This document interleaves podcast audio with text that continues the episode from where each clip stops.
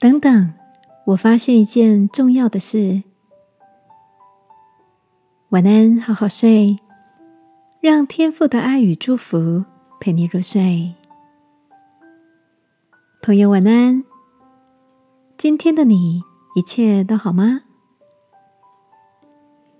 大嫂这两天很特别的，偶尔就停下跟大哥的对话，说：“等等，我发现一件重要的事。”我们被他的话愣了一下，不自觉的停下刚刚的话题，问他：“怎么了吗？”接着大嫂说：“你刚刚好像在赞美我诶，或是我们好像在吵架。”然后我们就笑了，一起回到他发现重要的瞬间。大嫂说，她看到一篇文章提到，说话本身就带有邀请的力量。当任何一方说出气话时，就是在发出吵架的邀请；若说出赞美的话，就是一种友好的邀请。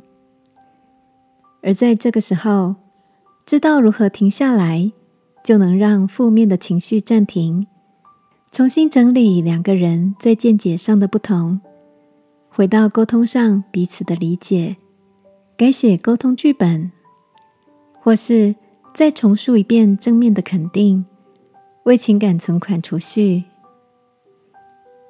大嫂这个等等的力量，给我好多的提醒。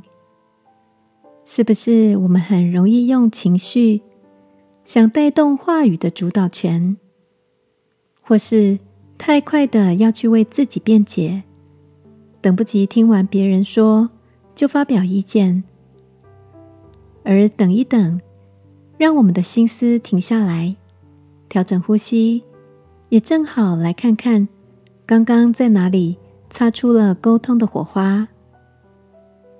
这让我想到。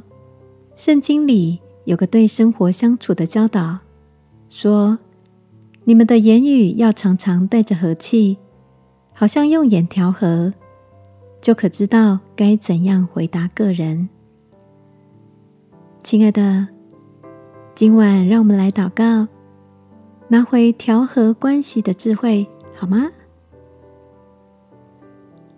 亲爱的天父，求你帮助我。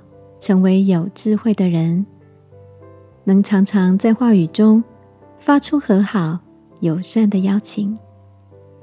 奉耶稣基督的名祷告，阿门。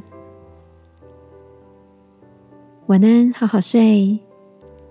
祝福你的言语温柔而有能力。